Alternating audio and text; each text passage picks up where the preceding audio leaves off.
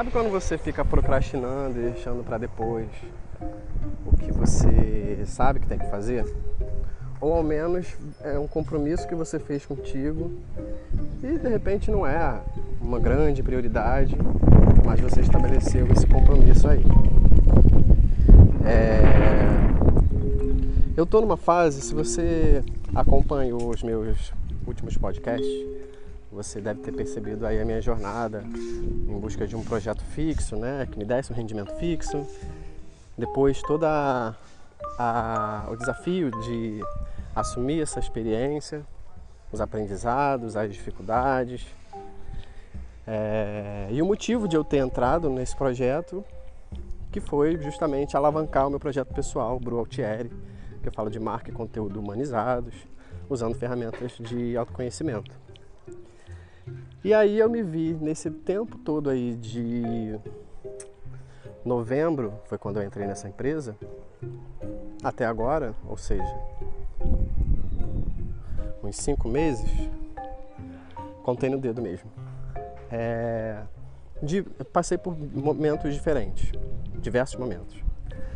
É, primeiro pelo medo, pela, pela sensação de não conseguir, depois pela satisfação de ter avançado etapas, ter realizado determinadas tarefas que me deram satisfação, que em algum momento eu não teria feito.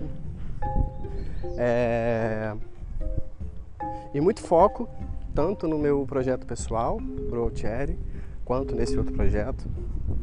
E aí os, os dias, os meses foram vindo, é, e sabe quando você se vê um pouco perdido? Não perdido assim, eu sei onde eu tô, tô, tô, tenho consciência de onde eu tô andando, mas parece que algumas prioridades não são tão prioridades. E aí eu volto no que eu disse no início. Quando você tem que fazer alguma coisa, não faz. É, eu tenho estudado sobre declarações positivas, afirmações, o poder da intenção, né? o poder de perceber, lei da atração. E um ponto que é levantado muito forte é a força da intenção, mesmo que não seja clara para mim, ela atrai aquilo que eu estou intencionando dentro de mim, mesmo que isso seja inconsciente. Então, por exemplo, é, a pessoa que, que mais me motivou, ela, ela não sabe disso, mas provavelmente muitas pessoas passam pelo que eu passei. A pessoa que mais me motivou a criar um podcast foi a Rita Batista. Ela é uma jornalista, criadora de conteúdo, ela tem podcast, faz demandas na TV, tem uma, uma abertura espiritual é, muito grande, ela é, ela é aberta a, a ouvir e perceber e usar diversos canais para acessar o divino, acessar o Deus dela e como ela vê esse, esse o universo espiritual. É, então ela foi que me motivou, primeiro por causa da simplicidade de compartilhar as experiências dela, a coragem de colocar a vulnerabilidade dela no ar e também a, o formato simples de dividir as experiências, as dificuldades. Então eu me vi assim, poxa, é uma maneira também de eu canalizar as minhas questões, né? De eu verbalizar, compartilhar o que eu tenho passado de desafio, meus aprendizados, é, ajudar a entender a minha cabeça e tem me ajudado bastante. E aí eu fico me perguntando, né? Eu cheguei no momento de, do, do livro Lei da Atração que ele pergunta o que realmente eu quero, né? O que realmente eu quero? E essa pergunta ela parece ser confusa de responder, mas na verdade ela faz parte de um exercício. É um exercício de oposição. Quando você cria a oposição, você tem clareza para saber o que você quer. Então o exercício é o seguinte: você faz uma lista, vamos supor, você pega uma folha, divide ela em duas colunas e no lado esquerdo você coloca a oposição, ou seja, o que eu não gostaria é, de receber, eu estou insatisfeito em alguma área da minha vida. financeira, pessoal, sentimental, nos relacionamentos e o que for. E aí ele sugere, o autor, que seja pelo menos 50. Porque quanto mais nãos você tiver, mais clareza para o sim você vai ter. E aí ele traz esse exercício aí. Eu cheguei nesse momento do livro ontem, que foi numa sexta-feira. Hoje é sábado. E eu comecei a fazer e vi que não é fácil fazer. Primeiro porque a gente está insatisfeito às vezes com muita coisa, né? E segundo que quando você se dispõe a responder algo, é... você se debruça para responder, o seu cérebro começa a procurar essas respostas.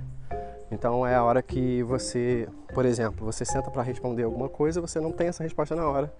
E aí, momentos depois, às vezes um dia, dois dias depois, você se lembra de uma história que você não se lembrava há muito tempo, porque o teu cérebro está procurando essa resposta.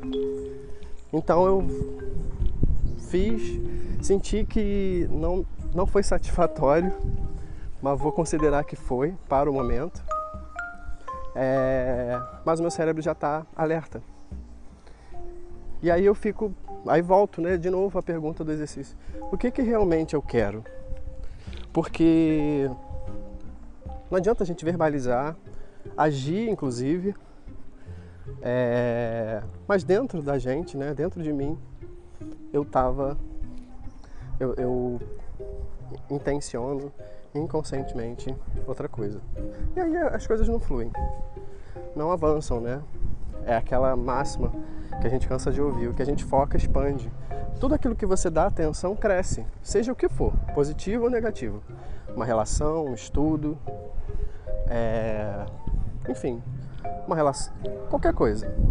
Você pode pre prestar atenção. Se você ouvir música todo dia, é você vai ter um refinamento do teu ouvido para perceber nuances, tons, é, enfim. Se você lê todo dia, você vai refinar a habilidade de ler e escrever, de pronunciar e uma série de outras coisas. Se você conversa com alguém diariamente, você tende a criar uma relação mais profunda. E por aí vai. Então hoje eu, eu me fiz essa pergunta. E eu, é como se eu jogasse no ar e saísse, entendeu? O que realmente eu quero? O que, que eu quero no relacionamento? O que, que eu quero na minha vida profissional? E nesse tempo aí de novembro para cá, eu vinha numa jornada intensa de, de crescimento e de foco muito grande. E sabe quando você sente que parece que perde um pouco a direção? Você está ali numa estrada reta Aí do nada você olha alguma coisa do lado e pega um atalho, vai andando para sua esquerda, para sua direita e esquece do foco. Aí você vê que precisa estar na estrada, está no foco, mas você não consegue voltar.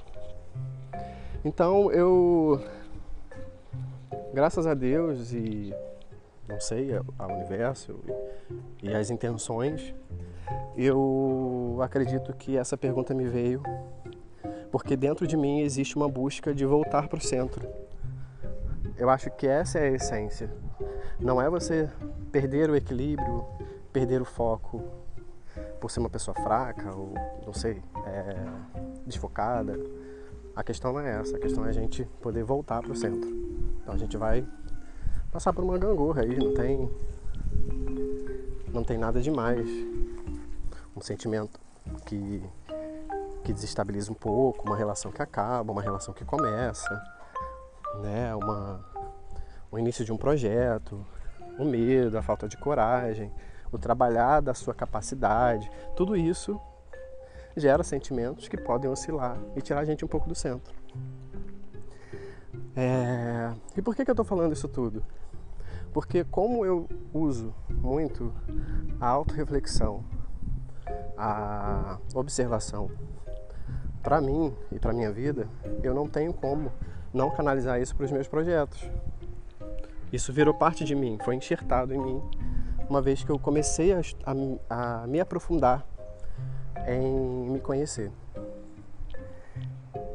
O que eu quero colocar aqui é, o que, que a gente tem intencionado, o que, que a gente tem querido, quais são de verdade as nossas motivações para fazer o que a gente faz, por que, que a gente faz o que faz. Só dizer o que faz não define quem você é. A gente, quando quer um trabalho, a gente não quer o trabalho. A gente quer, talvez, o fruto do trabalho que ele vai proporcionar.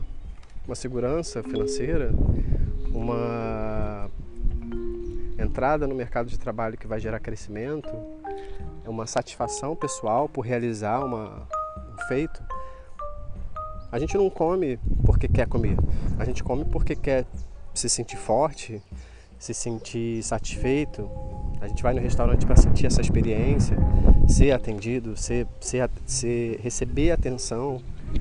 É, e por que que a gente quer né, ser atendido, receber atenção, se, se, se sentir satisfeito? É, o exercício é esse.